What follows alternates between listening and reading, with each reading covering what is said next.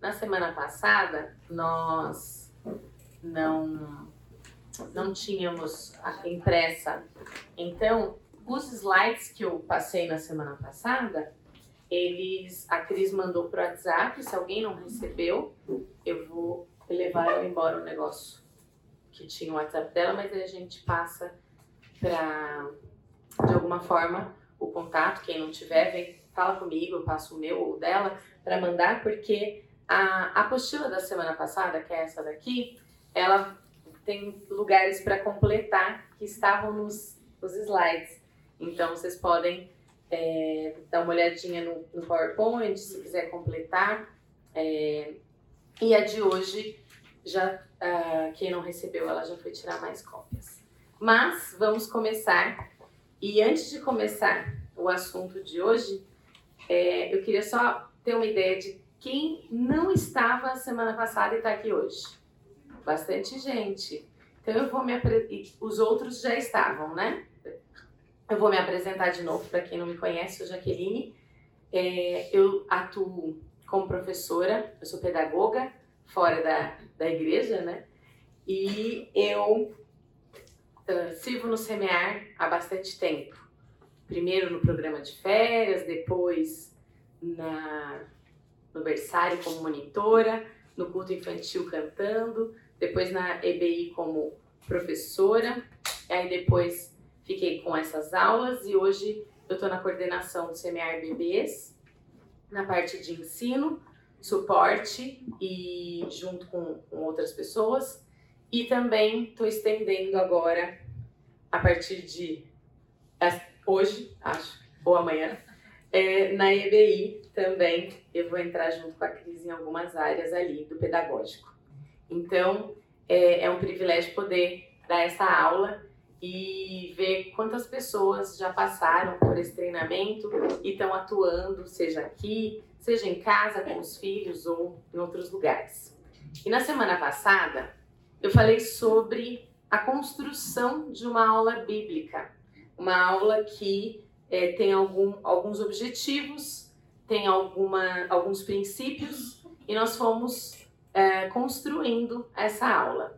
Eu queria quem estava aqui fale palavras-chave ou alguma frase ou algo que se lembre daquela aula. O que, que marcou? O que, que você se lembra do que nós trabalhamos na semana passada? Pode ser qualquer coisa, não tem certo e errado, é o que você lembra. Criatividade. Criatividade. O que mais? Planejamento. Planejamento. Planejamento, planejamento cheio, planejamento vazio. Eu já explico um pouquinho para quem faltou. Quem mais? Mais alguma memória? O principal, gente, pelo amor de Deus. O principal, a base da construção da, da nossa aula. O que, que era importante que a gente lembrasse? A base. Vamos lá. O público? A base, quando eu penso, tem a ver com a família. Base é a família, né? A família, a, exato. A base da construção da minha aula é lembrar que a responsabilidade de ensinar a Bíblia, de falar do plano de salvação, é da família. É um privilégio deles, é uma responsabilidade deles. Nós estamos aqui para auxiliar, facilitar, ajudar.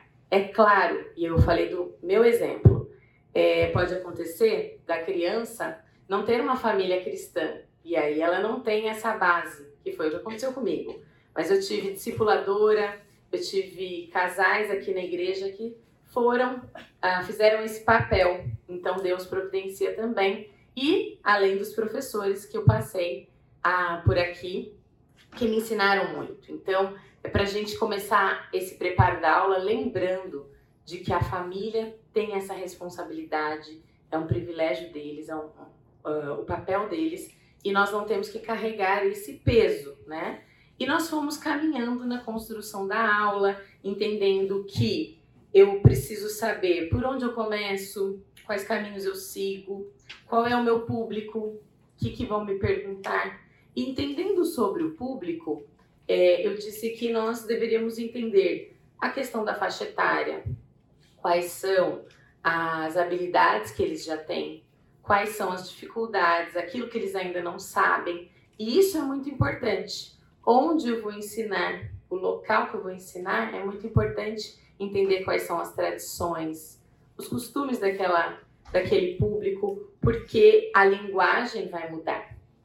É, então, nós fomos falando um pouquinho disso. Nessa apostila que vocês receberam, fala um pouquinho.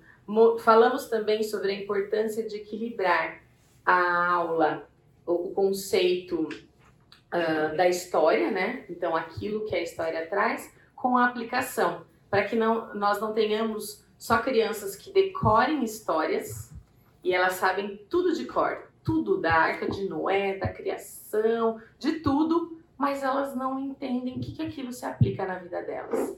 E essa semana eu pude fazer isso com a minha filha e foi bem legal, porque é, a lição dela, eles trazem uma lição para casa nas salas de 4 a 10. E a lição dela era sobre o Salomão e falando sobre como Deus deu mais do que ele pensou e pediu, que ele pediu sabedoria e ganhou outras coisas. E para ela, ela ficou com uma cara meio de ué, assim, ah, entendi. E eu vi que ficou vago para ela aquilo. E aí eu falei, ah, sabia que isso aconteceu comigo? Ah, é? E aí eu tenho uma situação que aconteceu na nossa família e fui detalhando. E ela falou assim: Ah, você já contou isso uma vez? Eu falei: É, mas eu só contei essa parte. Ela, então me conte com mais detalhes. Ela falou exatamente assim. Eu falei: Vou contar com mais detalhes. E aí nós sentamos ali na mesa e eu fiquei contando todos os detalhes, que nem o pai dela faz. Quem conhece sabe. E aí é, ela foi se emocionando e o olhinho dela foi marejando.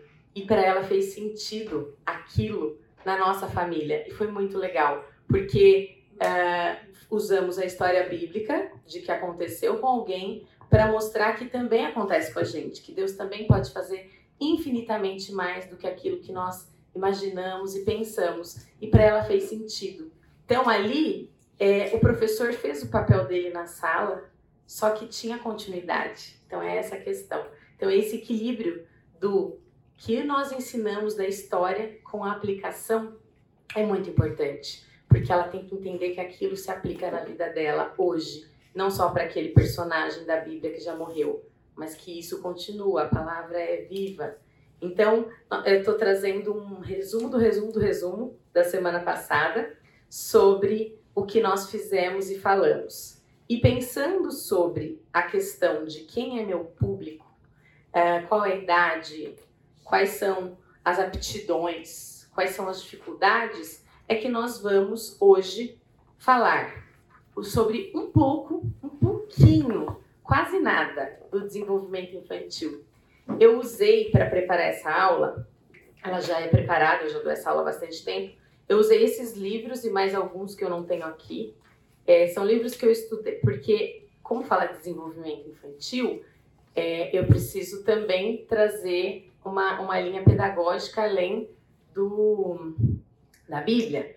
Então eu usei alguns desses, eu usei esses livros e alguns outros para como conceito para preparar essa aula. São livros que eu li na faculdade e depois eu posso passar para vocês darem uma olhada, mas de todos eles, eu penso que seria muito interessante é, esses daqui são mais práticos, numa linguagem mais fácil. Esse daqui é Ética na Educação Infantil.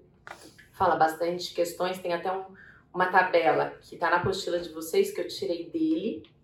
Ah, moralidade infantil também traz várias questões para entender um pouco. Esse daqui é bem legal, Limites Três Dimensões Educacionais. Eu falei, nossa, só faltava ele ser crente. Eu, não, eu acho que ele não é esse, mas vou dar uma pesquisada, vai que ele se converteu, eu não sei. E, e tem esses, esses outros aqui, esse daqui fala bastante da prática pedagógica, didática, metodologia. E esses daqui são mais da psicologia, para entender algumas questões. E esses que são cristãos, esse aqui, todo professor deveria ler. Assim, todo pai, mãe, todo mundo, na verdade, deveria ler é curto, é maravilhoso, ensinando para transformar vidas. Eu quero reler agora da, da minha fila de livros, eu vou colocar ele de novo para reler, porque ele é muito prático, muito interessante. vai ali no, no âmago. É bem legal, acho que vale a pena, vou passar também. E para professor não pode faltar. E esse 101 ideias criativas para professores também é bem interessante. Mas esse aqui poderia ter uma escola bíblica sobre ele. Oi? Eu vou passar. Eu passo tudo. Eu começo aqui ó, e tá passando. Imagina. Então são livros muito legais. Então uh, eu vou falar bem pouco do que, do que o universo do desenvolvimento infantil é muito maior. A Bárbara vai falar com vocês ainda sobre a, a parte de inclusão e toda essa questão. E, e o tempo que nós temos é bem curto para falar tudo isso, mas eu vou pincelar. Qualquer dúvida, vocês podem me interromper. Então vamos lá. Hoje o assunto é desenvolvimento infantil. Eu estou ali na escola, eu já trabalhei com todas as faixas, assim, que eu posso trabalhar. Então, eu já trabalhei com a idade de pequenininhos de creche, já trabalhei na educação infantil e hoje eu trabalho no ensino fundamental. Já trabalhei com alfabetização no primeiro ano, segundo ano, quarto ano, quinto ano, só não dei aula no terceiro ano, mas tá tudo bem porque eu prefiro os maiores. Então, é, dá para ter uma visão ampla. E eu vou falar um pouquinho agora, começando, sobre essa faixa de 3 a 5 anos. Ah, eles chegam aqui com 4, mas já começa essa transição, às vezes 3 e 11 já logo vem. Então é nesse miolo. É uma idade de muito crescimento, é uma idade da fantasia, é, que vai se misturando com a realidade. E é muito interessante, é importante você saber isso, porque você pode explorar a, a parte visual com eles nessa faixa etária, você pode trazer a, um teatro e o rei e mostra tudo aquilo, e eles entram na história. É muito interessante. Eu tenho uma filha de três, uma de cinco e um de sete. E eu vejo nitidamente a diferença quando eu falo assim, Bela, cadê ah, o lápis? Sei lá, e aí ela começa, lápis, cadê você? E o de sete já fala, mas que, que ela tá falando? Ele não vai aparecer. Já vai mudando tudo isso. Então ela ainda tá nessa fase que ela acha que o lápis vai responder para ela. Essa fase do crescimento acelerado, da fantasia. E uh, isso gera uma necessidade de movimento. Eles precisam se movimentar. E ela tem uma dificuldade maior, essa criança, de ficar muito tempo parada, só ouvindo. O tempo de atenção ele é mais curto. Então não adianta você chegar e querer contar uma história enorme. Eu vejo, por exemplo, eu estou lendo para eles Crônicas de Nárnia. E é totalmente diferente ali a reação de cada um. Eu começo a ler na mesa do almoço ou do café da tarde, e aí o Miguel fica ali. A Júlia agora começou a ficar mais, aí chega no final, dependendo de contar, o livro 4, ele era meio 4 ou 3. Ele, é o 3, ele era meio chato, até para mim. Então, ninguém tava muito aí. Aí o 4, que já ficou legal, ele, a Júlia já começou a ficar. A Bela fica no começo, daqui a pouco ela vai, pega uma boneca, volta, aí ela comenta alguma coisa. Então, o tempo de atenção é bem menor. O Miguel, ele fica. E aí, quando eu termino o capítulo, que é longo, ele fala, lê o outro. Eu falo, não, filho, um capítulo por dia, senão suas irmãs também, daqui a pouco não vai dar. Então, a, o tempo de atenção ele vai mudando e ele é mais curto. Quando eu coloco aqui em média 10 a 20 minutos, depende do quê? Porque se for para contar uma história, tem que ser até menos do que 10 minutos. É um tempo de atenção assim. E ela vai estar tá se movimentando dependendo do contexto. Eu já tive alunos que ali na aula, ele precisava. Um aluno, esse ano, a Jéssica sabe, ele precisava apoiar o pé numa cadeira no, nesse negócio assim, assim, na outra e ficar em pé para prestar atenção, balançando. Aí eu falei, gente, deixa o menino balançar, pelo menos ele está prestando atenção na minha aula. Aí comentei com a mãe dele e tudo. E vai acontecer isso. Eu sabia que ele tinha uma especificidade, alguma coisa ali, ele precisava se movimentar. Não era o padrão, porque eu já tô com crianças de 10, mas ali era um outro caso. Mas a criança, às vezes ela está ali movimentando, é claro que você tem que organizar a ordem do ambiente, mas você também tem que ter uma flexibilidade para entender Ah, ela foi ali, voltou, sentou. Ela precisou desse movimento, mas ela está me escutando. Então a gente tem que entender e ser flexíveis no sentido de virou uma bagunça, pode parar volta, ou ok, eles estão movimentando, voltaram, então me escutando. Então a gente tem que entender que existe um tempo curto de atenção e que a gente não, não pode ficar prolongando. Então, nesse momento, o visual vai ser muito importante, trazer recursos que prendam a atenção da criança ali, uh, o fantoche, o amigurumi, alguma, algum teatro, uh, peças, objetos que você pode contar história que nem tinha na cultura, que ela pegava cada objeto e cada objeto representava alguma coisa e contava. Isso chama mais atenção, você consegue prender mais do que você pegar a Bíblia, nada contra, e abrir exatamente do jeito que estava, vai na sala de quatro anos e ler. 30 segundos já começou. Então, a gente tem que adequar para cada faixa etária. Então, eles têm esse tempo curto de atenção. Eles têm também uma grande capacidade de aprendizagem. Então, elas estão ali dentro do ambiente, é, recebendo aquilo e com uma facilidade muito grande de aprender. É, eu lembro de ver algumas aulas da Rose e de outras pessoas falando sobre ser uma fase muito a fase assim essencial para ensinar a Bíblia, porque eles estão ali sugando e enxugando tudo que você coloca, ao mesmo tempo eles têm um coração mais credo, que eu vou falar daqui a pouquinho. Então eles estão nessa fase de aprendizado muito fácil e a gente tem que aproveitar, porque eles vão aprender muita coisa na escola e também precisam aprender, mas é o momento de aprender a Bíblia, de entender. E às vezes eu vejo que alguns pais falam: ah, é muito novinho, não vai entender. Pega o bebê, lá na, na agora eu vou lá pro berçário. A sala 19, que é a antiga N1.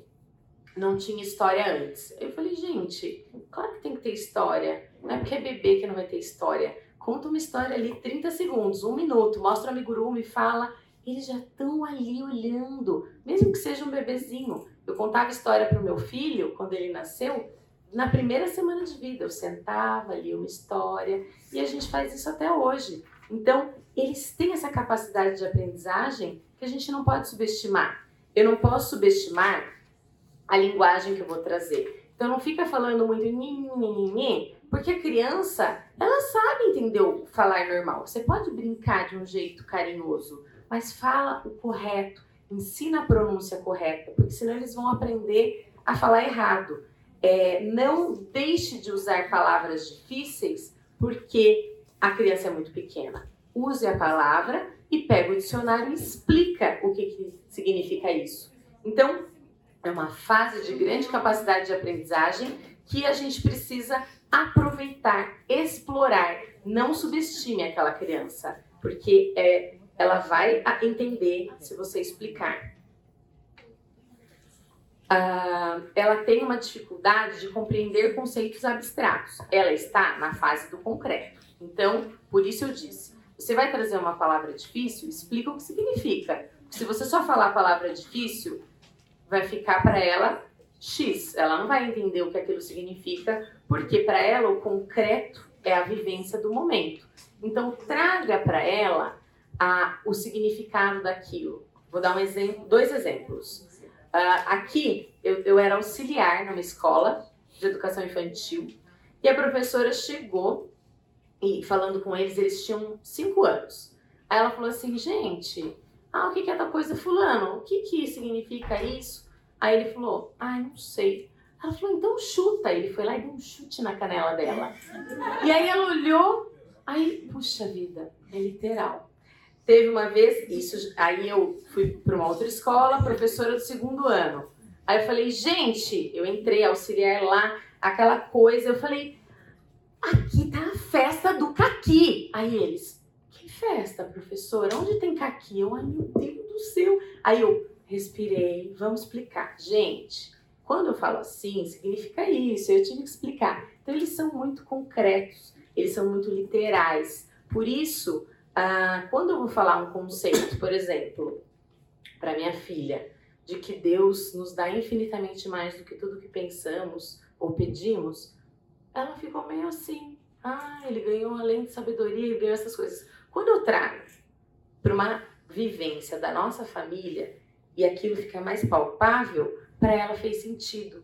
Então é importante a gente trazer isso nessa fase, porque senão eles ficam fica muito vago para eles.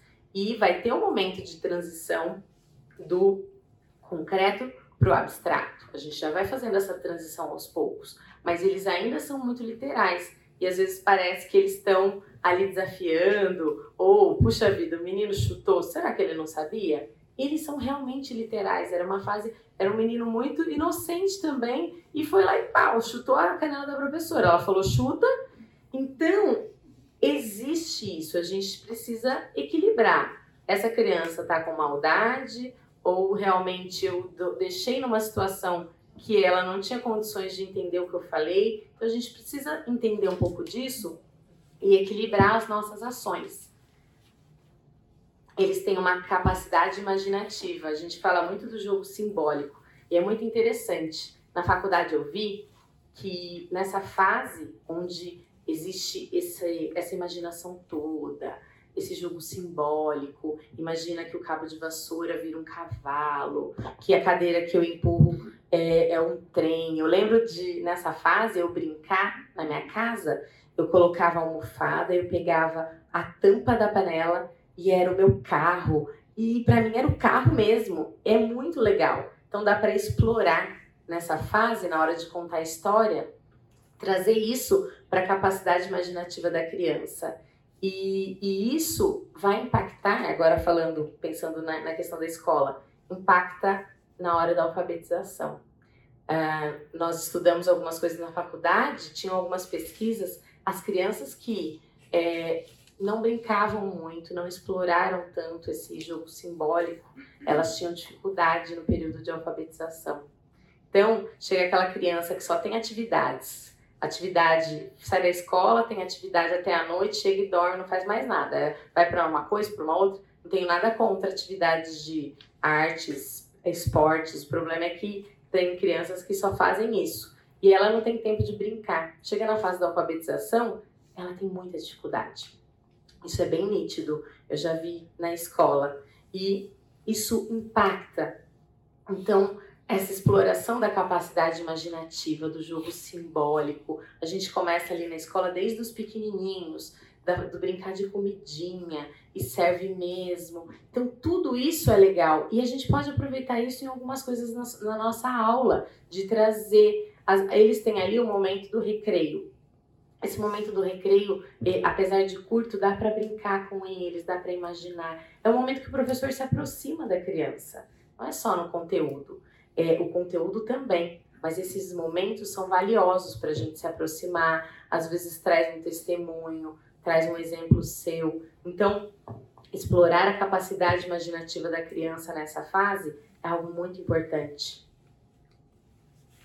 Ao mesmo tempo, elas são muito egocêntricas. Então, elas querem brincar sozinhas às vezes, ou não querem emprestar, não querem repartir. E não é só filho único ou primeiro filho, isso são um pouco mais. Mas a minha terceira, é, ela fica muito de é meu e não sei o quê. Ou eles chegam e falam assim para você: você cuida.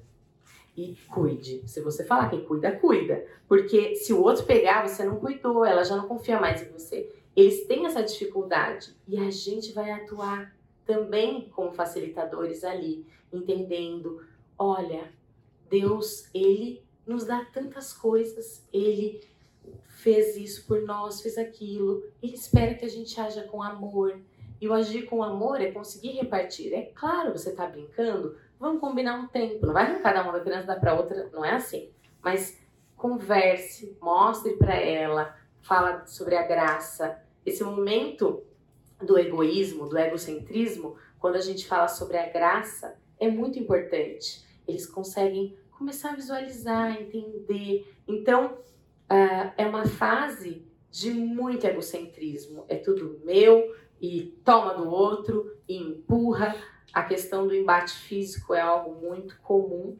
Eles lidam com a uh, mordida, bater, empurrar, e a gente vai precisar atuar ali. e quando eu estudei isso na faculdade, né, é muito interessante porque ah, existe uma. Eu estou sem a postura de hoje, mas é para ter uma, uma tabela aí.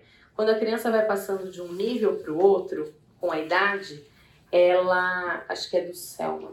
Tem uma tabela? Isso. Quando ela vai passando nos níveis né, de desenvolvimento, ah, ela está ali num primeiro nível, nível zero, que é um nível impulsivo egocêntrico, que é isso que eu estou falando.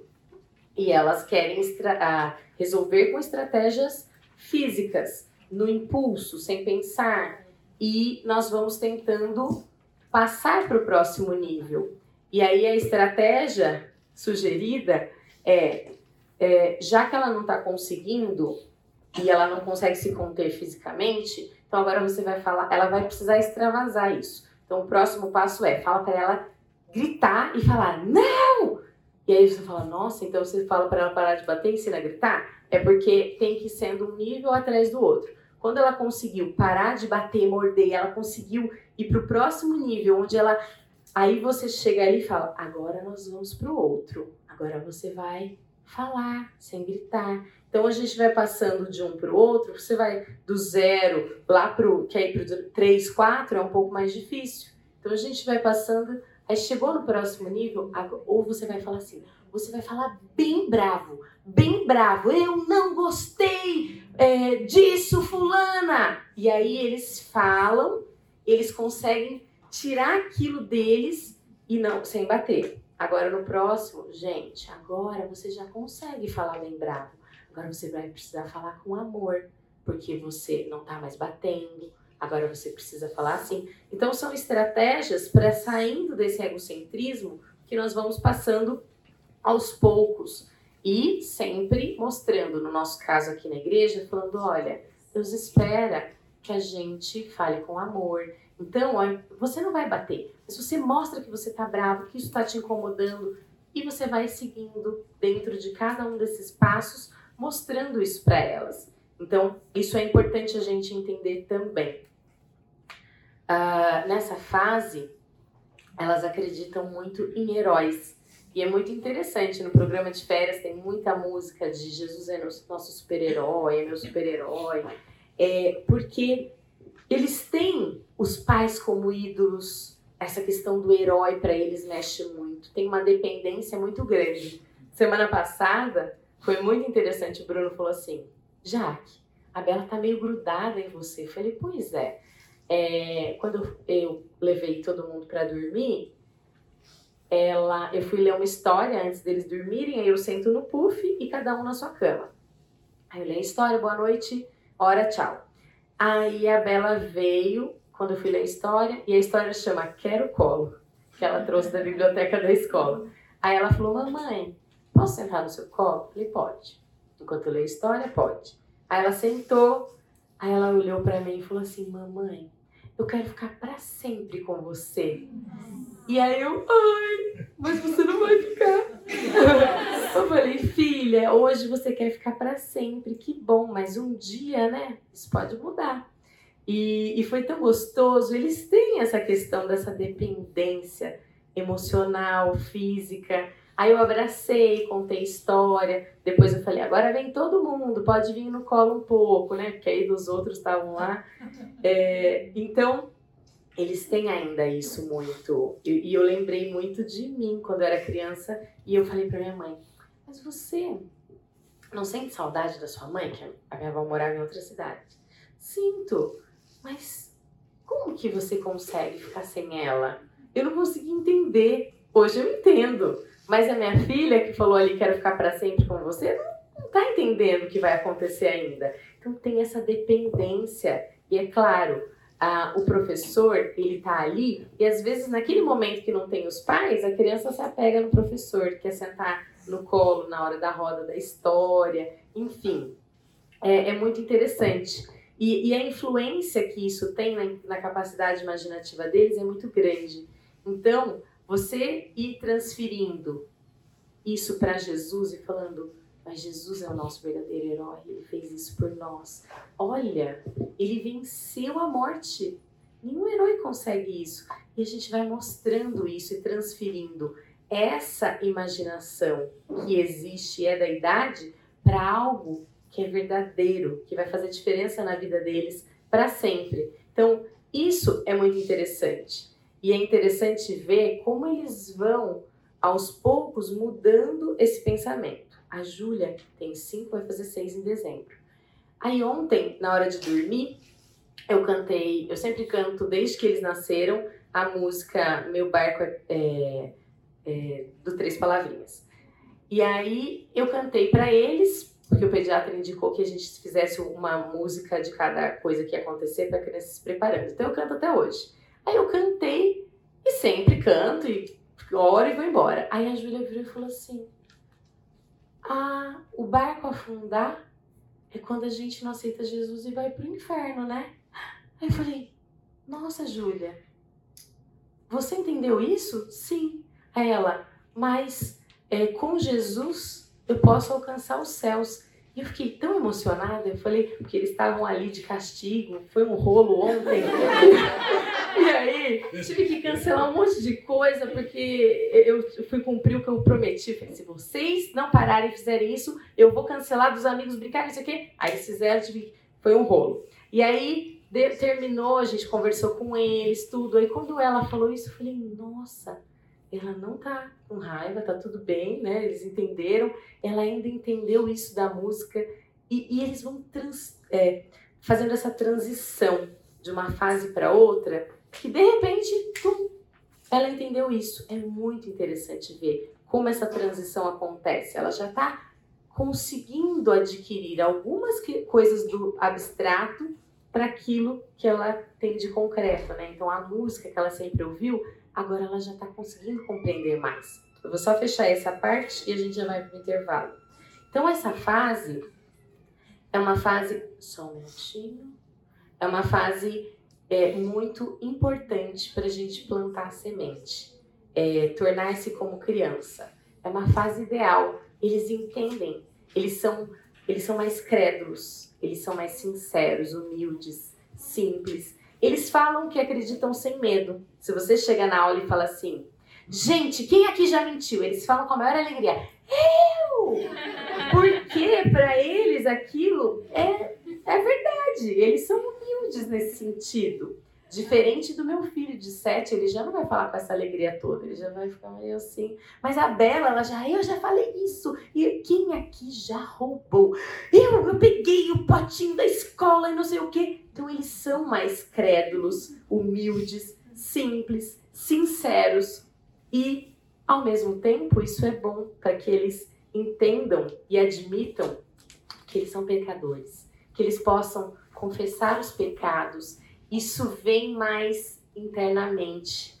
Eles são mais é, simples nesse sentido, humildes nesse sentido. Não estou falando do eles são teimosos, tem um monte de coisa. Mas eu estou dizendo, nessa parte, tem uma humildade que é nesse período. E isso tem que ser muito explorado. Então, trazer o plano de salvação, trazer que nós somos pecadores, mas que tem a graça. Isso tudo, para eles, mexe muito.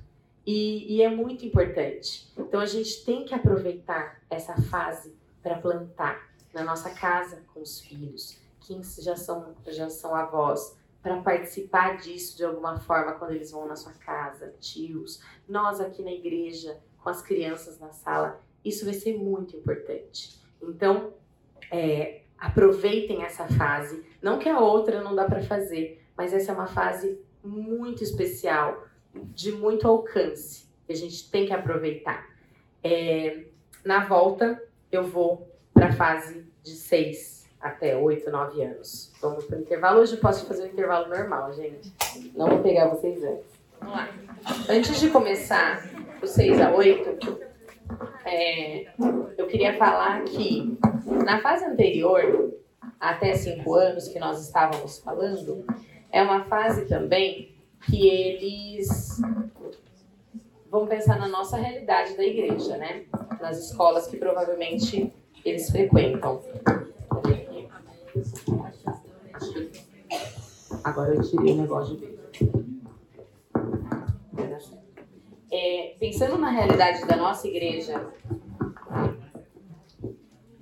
Gente do céu.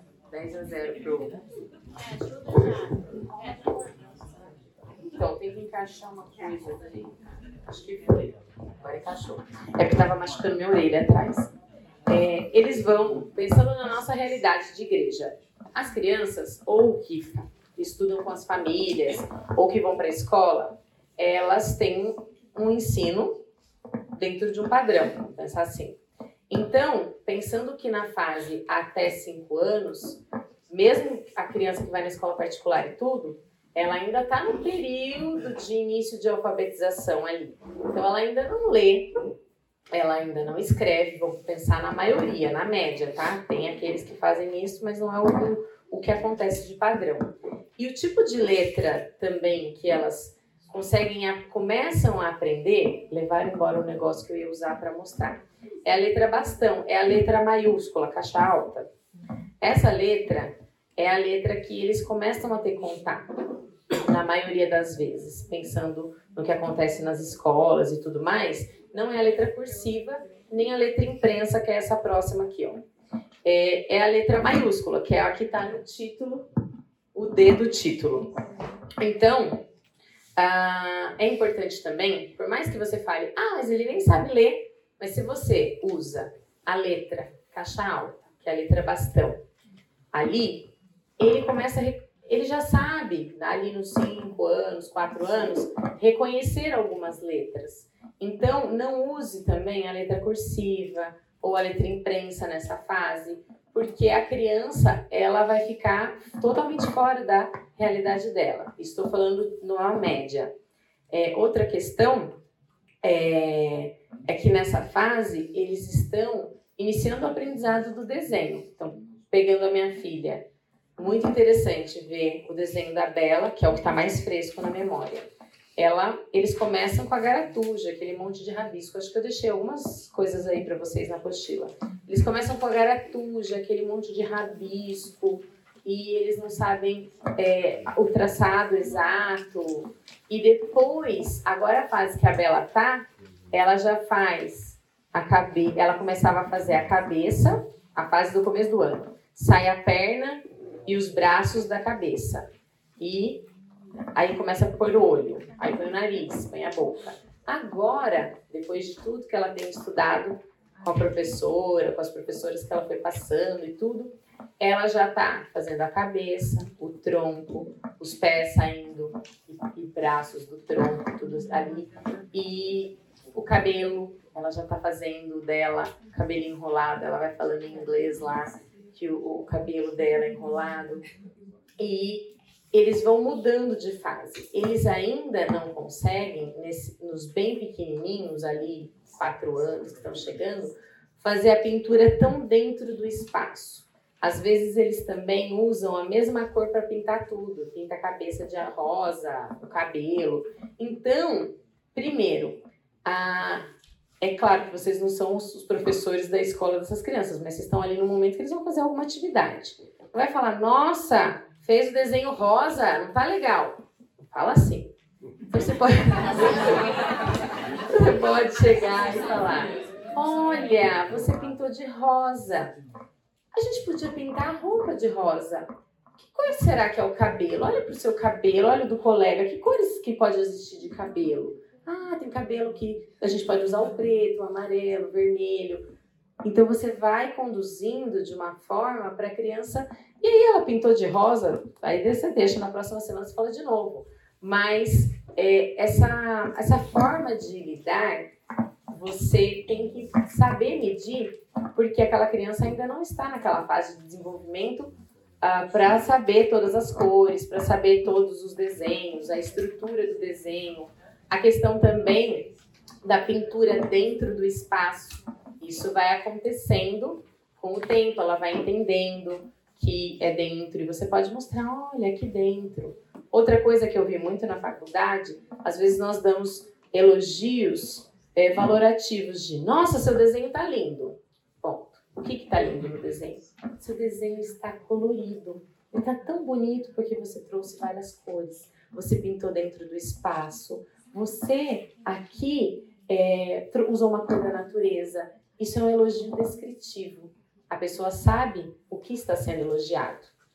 Então, isso é mais direcionado, tem mais resultados do que um elogio valorativo. Não que você não possa falar, tá lindo, mas a pessoa chega e fala: Nossa, você tá linda hoje. Olha, gostei da sua roupa, seu cabelo, isso. Então, você descreve. Isso não só para o elogio de algo, mas também na hora de você falar algo para a pessoa e ela, a criança, entender. Então você vai descrever aquilo, até na sua bronca. Olha, você, isso não está correto. Por quê? Isso desagrada a Deus. Você vai explicando ali, é claro, dentro de uma situação de autoridade, é isso e ponto. Também não vai ficar explicando uma hora para a criança, ela nem vai prestar atenção. Mas algumas questões que você vai lidar no cotidiano, é importante que seja descritivo, que você explique, olha, hoje nós vamos fazer isso. Então, primeiro, a gente vai sentar na roda, aí eu vou colocar a rotina, aí eu vou contar a história. Então, você vai descrevendo aquilo que vai acontecer no, no, no dia. Então, a linguagem descritiva, ela é importante seja no elogio, seja na, na situação que vai acontecer. Ah, e a outra questão que eu, não, que eu queria completar só da fase de 5, né, de até 5, essa agitação toda que eles têm, que é algo natural, uma boa parte dela, muitas vezes ela extrapola, hoje em dia eu vejo muito isso na escola, para uma criança que tem hiperatividade, isso, aquilo, e transtorno opositor, parará, parará, parará, e cada hora tem uma. Não estou falando que isso não exista, isso existe, né? Tem pediatra aqui, tem psicólogo, sabe, existe. Mas o problema é que agora toda criança tem. Aquela criança que é criança, ela não pode mais ser criança, porque ela corre. Eles precisam gastar energia, uma energia acumulada. Tem uma, outras questões. A gente recebe criança, eu não estou falando só na escola, estou falando de crianças da igreja também que passa o dia na TV, depois da escola, no videogame, e não gasta energia, antes de dormir toma leite com Todd, sei lá o quê, e aí depois a criança é hiperativa. Então a gente tem que tomar cuidado. Come um monte de doce o dia inteiro. Não tô falando que os meus não comem doce, nem nunca tomaram leite com chocolatado nem ficaram na TV. Não é esse o ponto. O problema é que acontece isso o tempo todo. E aí essa criança não gasta energia, ela se torna hiperativa. Então a gente também tem que tomar cuidado para entender, ah, ela realmente é assim? Então, quais são os procedimentos? A gente vai receber criança assim. Eu tive alunos assim que precisaram de uma medicação e fez diferença para a criança. Mas eu tenho alunos que são ah, colocam remédio o tempo todo na criança e ela tá, só está sendo criança. Então a gente também tem que tomar cuidado com os rótulos, que às vezes a gente coloca mesmo. E criança ela tem uma agitação maior, principalmente os pequenininhos. Isso vai mudando com o passar do tempo, uh, reduzindo aos poucos, né, essa necessidade toda de movimentação. Uh, e agora a gente vai falar um pouco da fase de seis. Ele, eu falei oito aqui, mas vai até os nove anos. Uh, o 10 vai mudando bastante, eu vou falar um pouquinho no final, sem o slide mas é onde é uma fase onde, primeiro, seis anos, pensando na nossa realidade, a criança ela começa o processo oficial de alfabetização. Então, minha filha que tem cinco, na escola que ela estuda, eles já começam a trabalhar a alfabetização lá. Mas é, eu não espero que ela saia alfabetizada do Kinder 2, que é a série que ela está hoje, que é referente à série antes do, do primeiro ano. Mas tem famílias que já ficam desesperadas. Não é eu estou tranquila com isso. Eu sei que é a fase de alfabetização ano que vem, cada coisa no seu tempo. Mas, em geral, ela já começa a ser alfabetizada. Então, ela já vai arriscando a leitura, a escrita. E eu lembro que nessa fase, eu até comentei semana passada, foi quando eu tinha uma criança que já estava ali nesse processo, porque eu estava nessa sala, e ela trazia toda a atividade feita pela família. E aí eu Fui lá e mandei um e-mail com pela Rose para a família, orientando, falando, olha, então escreve num papel, ele copia. É, você pode ajudar no desenho, mas deixa ele desenhar do jeito dele. E a família acho que estava preocupada, ah, às vezes o desenho tá feio. Não é, a criança tem que desenvolver isso. Então, a gente pode ir trabalhando dentro disso. Eles já têm uma habilidade motora maior, os desenhos já vão ficando mais é, com todos os traços esperados, a, a questão da motricidade já vai a, ficando, né, a motricidade mais fina. É, eles já querem mostrar os dotes físicos. Olha o que eu sei fazer. Essa é a fra frase praxe deles. Olha o que eu sei fazer. Eles querem mostrar o que eles sabem fazer, seja fisicamente, seja intelectualmente. É, eles já têm uma agitação um pouco menor do que a idade anterior. Essa agitação que eu falo de movimento, assim, de para lá, para cá, para lá, para cá. Claro que vão acontecer situações que nem que meu aluno de 10 anos precisava ficar ali na cadeira balançando, mas é uma questão específica. É, eles já têm uma habilidade linguística maior, então é muito legal explorar a leitura. Às vezes você vai pegar um trecho da Bíblia para ler com eles do jeito que tá, aí você explica. Você já não precisa fazer aquela coisa toda, né? Aquele formar aquilo tudo para contar a história. Você já vai trazendo mais pro intelectual, você vai tirando um pouco do lúdico aos poucos. O lúdico continua, é importante, mas você consegue fazendo essa migração. Isso é legal. É, eles gostam muito de falar. Então, eu tenho um costume de contar história nas minhas aulas na escola. E aí, às vezes eu vou falar de um assunto e aí eu começo o assunto contando uma história da minha vida, alguma coisa assim, para introduzir aquele assunto. Ou no meio da aula eu, lembro de alguma coisa e conto, para dar uma descontraída, porque eles ficam cinco horas lá sentados é um pouco cansativo. Então, eu faço isso.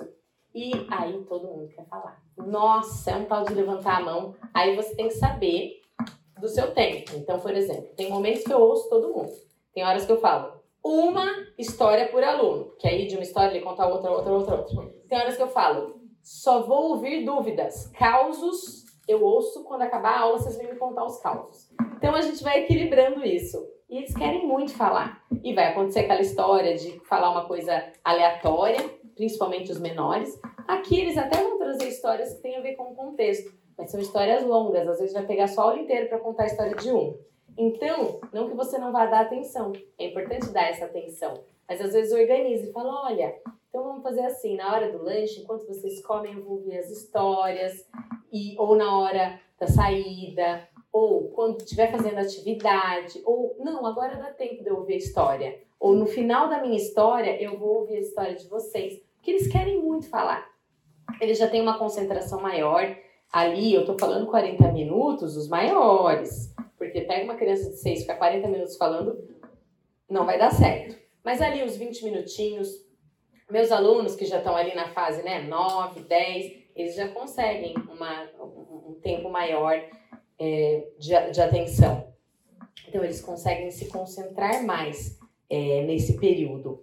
E eles já começam a aprender a letra imprensa, que é essa que está escrito aí, um, geralmente, no padrão, com sete anos eles começam a aprender a letra cursiva, que é ali no segundo ano, em geral. Tem escola que ensina no primeiro ano. Mas o padrão de todas as escolas que eu já trabalhei, a maioria, todas que eu trabalhei eram no segundo ano. Mas eu conheço algumas que é no primeiro ano, outras no terceiro, mas em geral, sete anos eles começam a aprender a letra cursiva. Mas ainda assim, é importante que o material, a sua, a sua escrita ainda esteja com a outra letra. Quando você estiver lá nos oito anos, aí sim eles já conseguem entender mesmo, porque com sete eles começam a aprender a letra cursiva. Então ainda vai ter um tempinho ali para eles entenderem. Então lá nos oito você já pode usar sua letra cursiva, se, se é que vocês escrevem todos, porque tem um monte de gente que escreve com letras de forma mesmo. É, são questões práticas, mas às vezes a gente não sabe. Por exemplo, a questão da alfabetização. Quando está lá na fase dos seis anos, que eles estão sendo alfabetizados, e nós vamos olhando os níveis da escrita. E os pais ficam desesperados. Alguns chegam e falam: Meu Deus, tá jogando um monte de letra, não sei o que está acontecendo. E tem as fases: o, o, o pré-silábico, silábico sem valor sonoro. O pré-silábico ele vai misturando um monte de coisa, letra, às vezes mistura número. Aí quando chega um silábico sem valor sonoro, por exemplo, ele vai escrever vaca. Aí ele, ele sabe que vaca são duas sílabas. Então ele vai colocar ah, uma letra para cada sílaba sem a, o som. Então, por exemplo, vaca, ele vai colocar L, W. Mas tem, a, a referência é para aquela quantidade de sílabas. Aí chega o silábico com o valor sonoro. E ele vai colocar, geralmente, ele vai usar as vogais. Tem aqueles que estão mais avançados que usam a consoante. Então, ele vai colocar AA, ou VA, ou VC, ou AC, enfim. Esse já está começando a entender o som. E aí vai passando de uma fase para outra uh, até chegar no alfabético, que não é o, o ortográfico.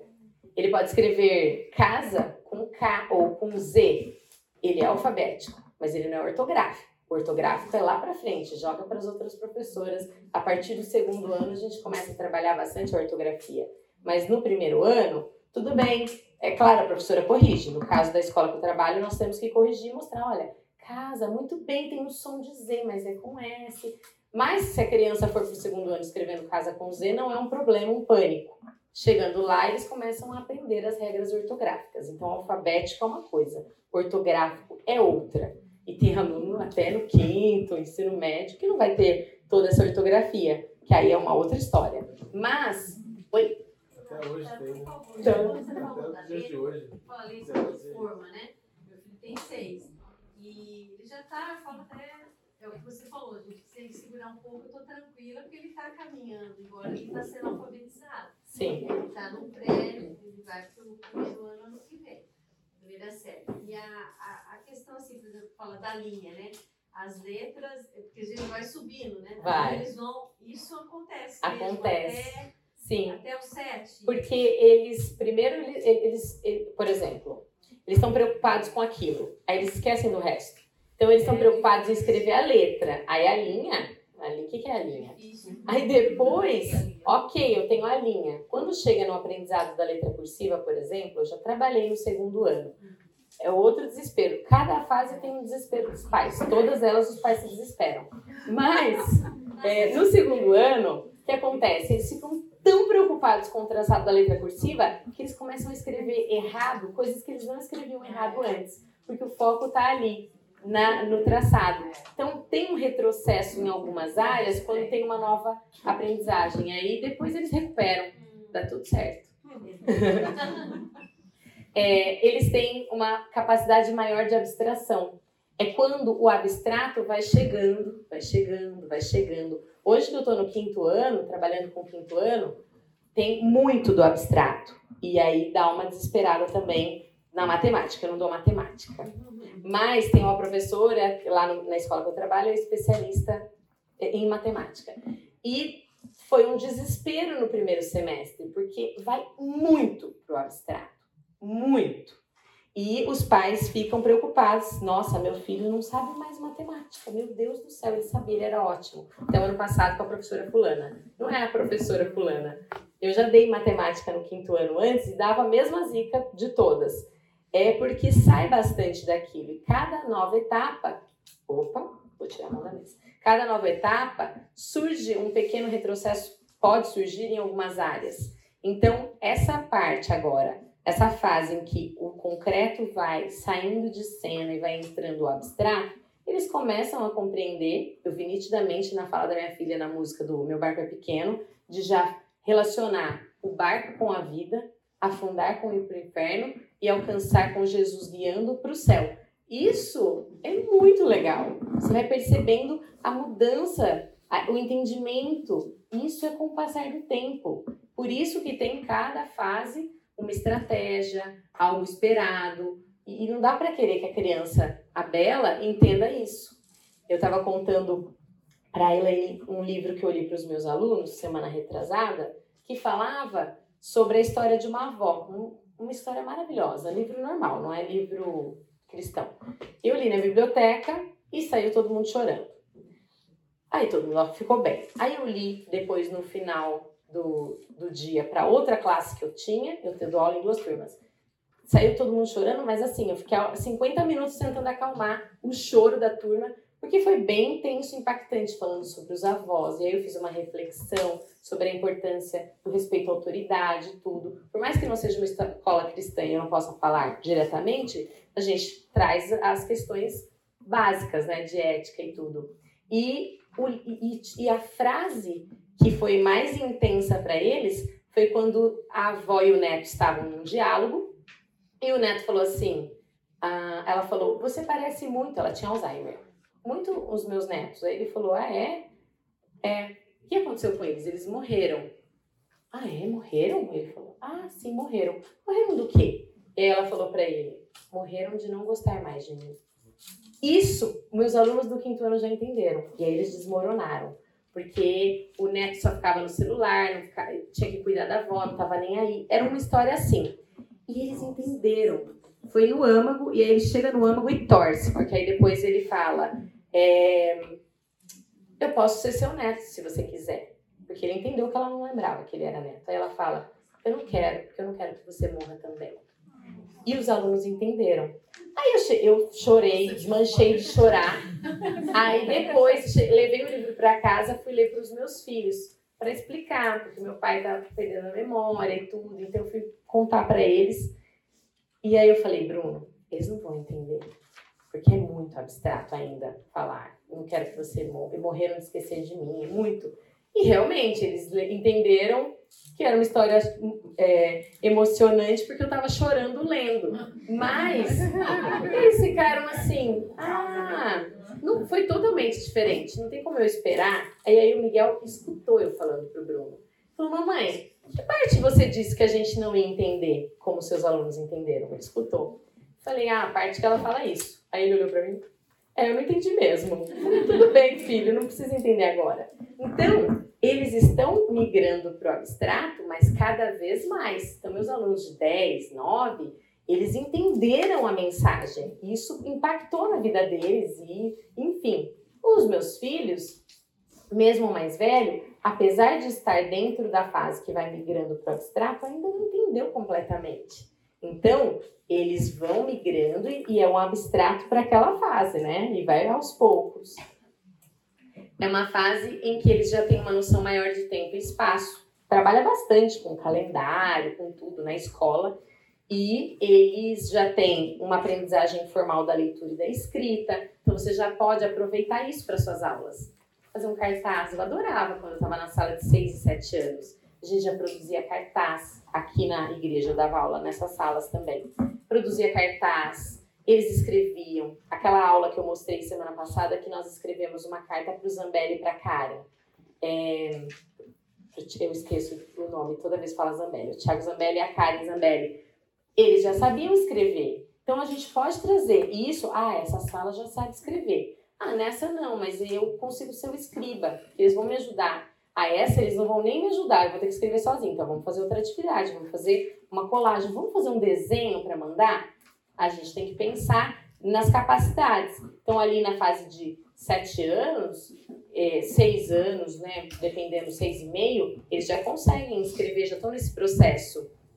Uh, eles já conseguem decorar versículos mais longos. Eu já percebo nitidamente os versículos do Miguel, da Júlia e o da Bela que vem do Semear Bebês. São tamanhos muito diferentes, porque eles já conseguem. Tem uns que o Miguel decora e fala: Meu Deus, nem, nem eu consigo decorar esse versículo. Será que ele vai conseguir?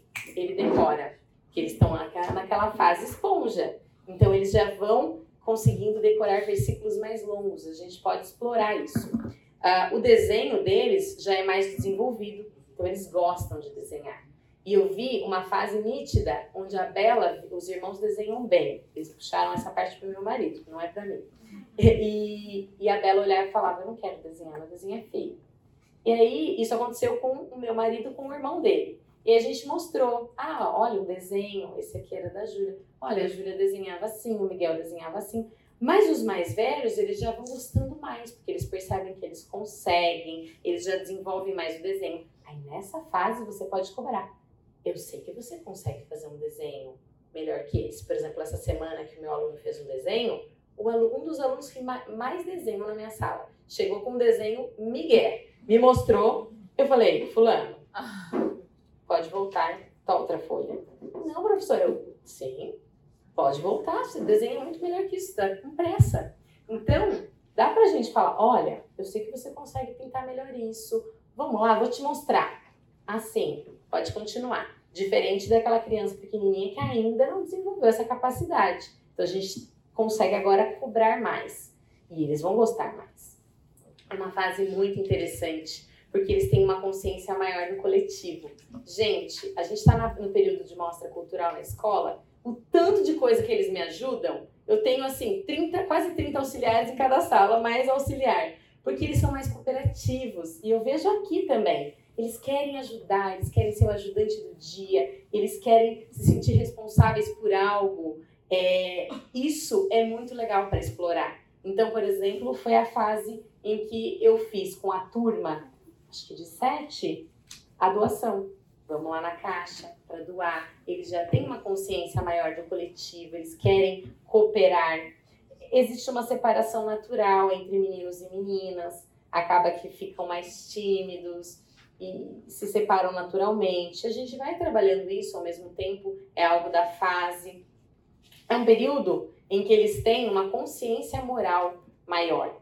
E não só para si, né? Eles gostam de apontar o erro do outro. Aí para trabalhar o versículo da trave do olho é maravilhoso, porque aí você mostra, olha, realmente, mas olhe para si. É uma fase onde eles adoram falar do outro, fofocar. Isso Deus não se agrada disso. Você você conseguiu ajudar? Você falou com fulano antes? Você explicou que não seria legal? Você pode pedir ajuda do adulto, mas antes, fala com o seu amigo, mostra para ele, oferece ajuda. Então isso é importante a gente também entender, porque eles vão querer super apontar o erro do outro. Aí, dependendo da nossa reação, ou isso vai ser reforçado, ou a gente vai reforçar aquilo que é importante sobre é importante trazer numa situação grave, mas numa situação assim, você pode lidar com o seu amigo diretamente. E é um, um, uma fase onde o desenvolvimento da própria identidade é, acontece. Acontece essa progressiva separação e independência dos pais. Eu vejo claramente uh, as meninas pedindo mais colo, e aí nesse dia que eu li o livro Quero Colo, que eu falei, vem aqui, Miguel. Aí ele veio meio assim, aí eu falei, o Miguel não pede mais colo, né? Aí ele fez, é. Então, é algo que eles já vão se separando naturalmente, já vão se tornando mais independentes. Ele já não precisa mais me ajuda no banho. Ele vai, se vira, pega a roupa, se troca.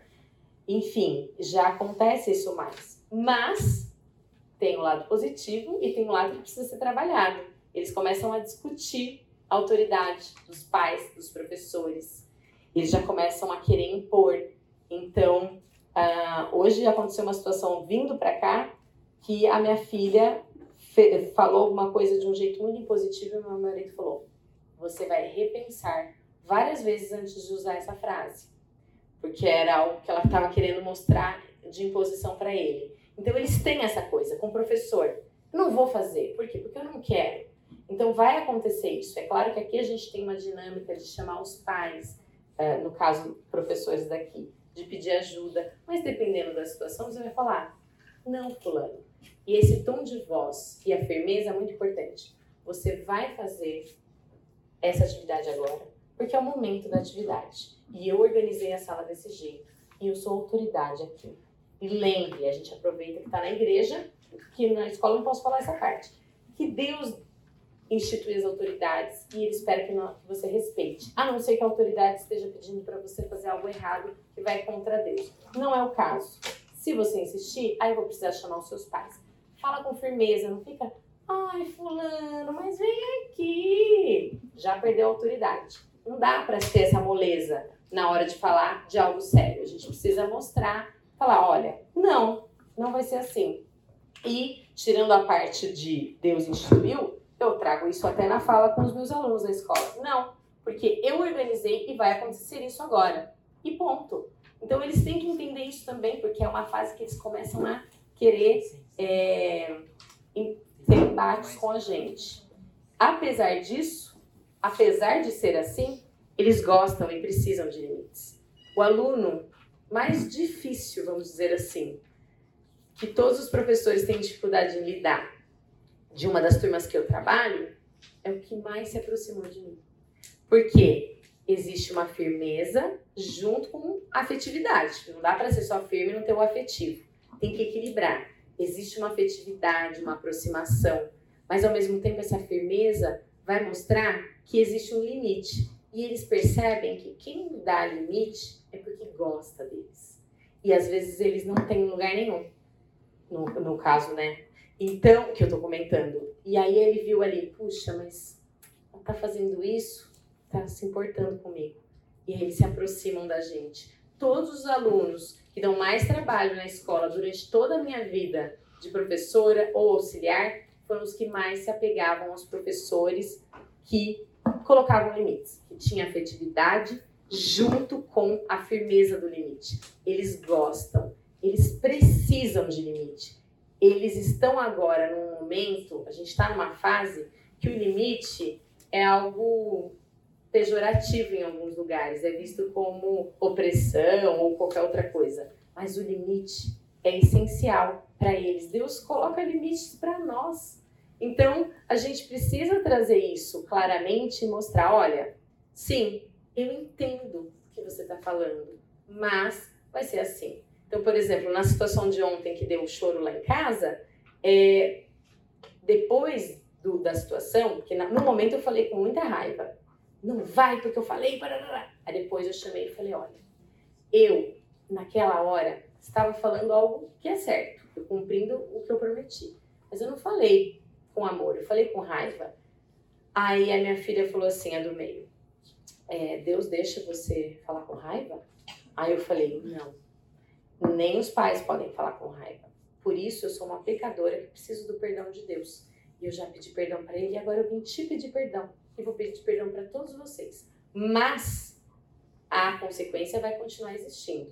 Eu falei da forma errada, mas o que eu estou fazendo é importante para vocês entenderem que não é para fazer de novo quando eu falar que não é para fazer. E eu vou cumprir o que eu prometi. Então, tem, se a gente erra, a gente retoma com humildade, fala com a criança, mas tem que ter essa firmeza junto com a afetividade para colocar um limite que muitos não têm mais. E aí eles ficam perdidos. Perdidos numa rotina. Oi, Cris. Só um comentário. A Rose Fonseca falou sobre isso na EBD da semana passada, porque ela falou para pais, e ela falou assim: a consequência da falta de limites na infância são adultos inseguros que não sabem. É verdade. Eu achei muito interessante. E achei, acho, recomendo que vocês ouçam a EBD da semana passada, da Rose do Wagner. É verdade. Muito Foi mesmo. E, e é isso, eles precisam de limites, eles precisam de rotina, eles precisam ouvir não. E aí hoje tem, não pode falar não porque não sei o que lá da linha tal. É, não pode fazer não sei o que porque a linha tal não fala não sei o que. Só que a nossa linha é a Bíblia, né? Apesar de ter várias linhas pedagógicas, apesar de ter lido mil livros na faculdade, tem coisa ali que eu fecho o olho e falo, isso não. Isso sim. Tem muita coisa boa nesses livros, tanto que eu usei muito para preparar essa aula. Mas tem coisa ali que isso tem que ter um filtro do que é que eu posso usar, que não vai contra o que a Bíblia fala. Então a Bíblia é a palavra de Deus e tudo que está escrito nela é verdade. Os professores do Bebês usam isso toda aula. E a gente tem que ter isso na nossa cabeça. Tudo que está ali é verdade. Ela vai instruir para como lidar com essas crianças. São para essas crianças que nós vamos ensinar a Bíblia. A criança que eu acho que é imperativa e não é, a que eu acho que é e é, a que eu não sei o que é e também não vou saber, a que tem autoridade, a que o- os- a família não dá autoridade, a que tem limite não tem limite, a que tem rotina não tem rotina. Aqui, muitas, muitos perfis.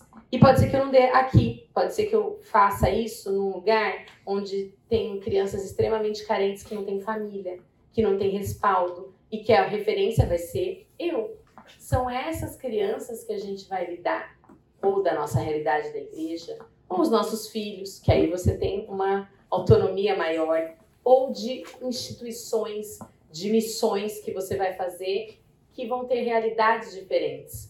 Então, primeiro, entenda a realidade daquela criança, é, entenda o contexto social, entenda a idade dela e o que ela tem de aptidão, entenda as dificuldades, se aproxima, se aproxime dessa criança, escute os temores, os sonhos, porque quando a gente se aproxima e tem essa relação de afetividade, eles confiam na gente. Quando eles confiam, é muito diferente. Eu vejo a diferença que tem a turma quando confia em mim e se aproxima, que no caso eu tô com essa turma na escola há dois anos, do que quando eu entrei, que eles nem me conheciam. Aí fica aquele primeiro bimestre, todo mundo ressabiado, não sabe quem eu sou, o que, que eu faço.